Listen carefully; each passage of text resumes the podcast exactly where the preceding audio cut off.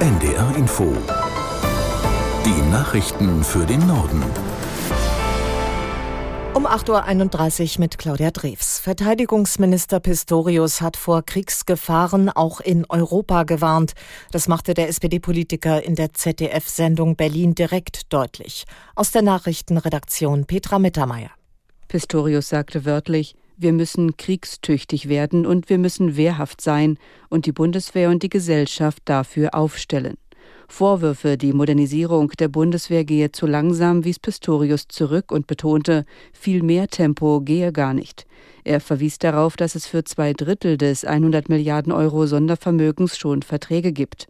Produktion und Lieferungen brauchen aber Zeit, wie Pistorius einräumte. In drei, vier oder fünf Jahren werde die Bundeswehr völlig anders aussehen als heute. Die humanitäre Lage im Gazastreifen wird von Tag zu Tag schlechter, das melden die Vereinten Nationen. In den vergangenen Stunden ist ein weiterer Hilfskonvoi in dem Gebiet eingetroffen. Aus der NDR Nachrichtenredaktion Jan Krümpel. Es ist der bislang größte Hilfskonvoi, der den Gazastreifen seit Kriegsbeginn erreicht hat.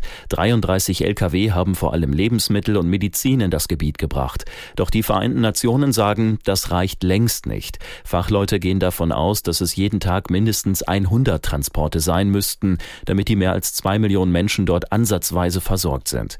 Die Lage sorgt teilweise für Panik. Gestern hatten verzweifelte Palästinenser ein Lebensmittellager geplündert. Die US-Regierung hat Israel nochmal aufgefordert, aufgefordert, dass die Menschen im Gazastreifen schnell weitere Hilfe bekommen. Denn auch die Vereinten Nationen sagen, dass die Lage dort immer schlimmer wird. Bei anti-israelischen Ausschreitungen in der russischen Teilrepublik Dagestan sind nach Behördenangaben 20 Menschen verletzt worden. Hunderte überwiegend junge Männer hatten ein Flughafengelände gestürmt, als ein Flugzeug aus Israel landete. Aus Köln Stefan Lag. Zuvor hatte sich über Telegram-Kanäle die Nachricht verbreitet, dass ein Flugzeug aus Tel Aviv mit Flüchtlingen aus Israel dort landen würde. Von den über 20 Verletzten, darunter Zivilisten und Polizisten, mussten zehn im Krankenhaus behandelt werden. Zwei von ihnen befänden sich in einem kritischen Zustand, teilte das örtliche Gesundheitsministerium mit. Sicherheitskräfte hatten das Gelände geräumt. Der Flughafen bleibt voraussichtlich bis zum Dienstag geschlossen. Insgesamt konnten rund 150 der Gewalttäter identifiziert werden. 60 von ihnen wurden festgenommen. Israel hat Russland aufgefordert, für die Sicherheit israelischer Bürger und Juden zu sorgen. Auch in anderen Teilen der muslimisch geprägten Nordkaukasusrepubliken war es in den vergangenen Tagen zu antisemitischen Übergriffen gekommen. Der Nationale Sicherheitsrat der USA verurteilte die antisemitischen Vorfälle in Dagestan. Dafür gebe es keine Entschuldigung oder Rechtfertigung. In Hamburg ermittelt die Polizei nach gewaltsamen Ausschreitungen bei einer nicht angemeldeten Pro-Palästina-Demonstration. Am Sonnabend hatten sich rund 500 Menschen in der Innenstadt versammelt, darunter offenbar radikale Islamisten. Aus Hamburg Ingmar Schmidt. Die Situation auf dem Steindamm war kurzzeitig völlig außer Kontrolle. Hunderte Menschen schwenkten Fahnen mit dem islamischen Glaubensbekenntnis. Laut Reportern vor Ort wurden auch Al-Qaida und Taliban-Flaggen gezeigt.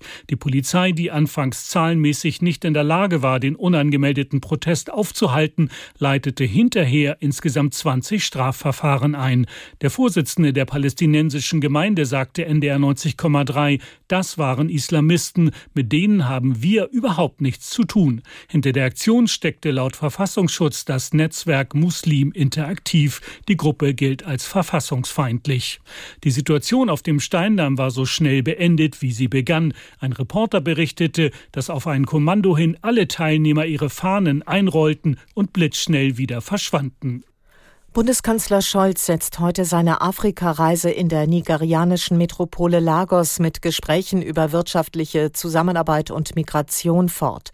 Er besucht dort ein Wirtschaftsforum und ein Migrationszentrum, das unter anderem zur Unterstützung von Menschen bei der Jobsuche gegründet wurde, die aus Deutschland nach Nigeria zurückkehren.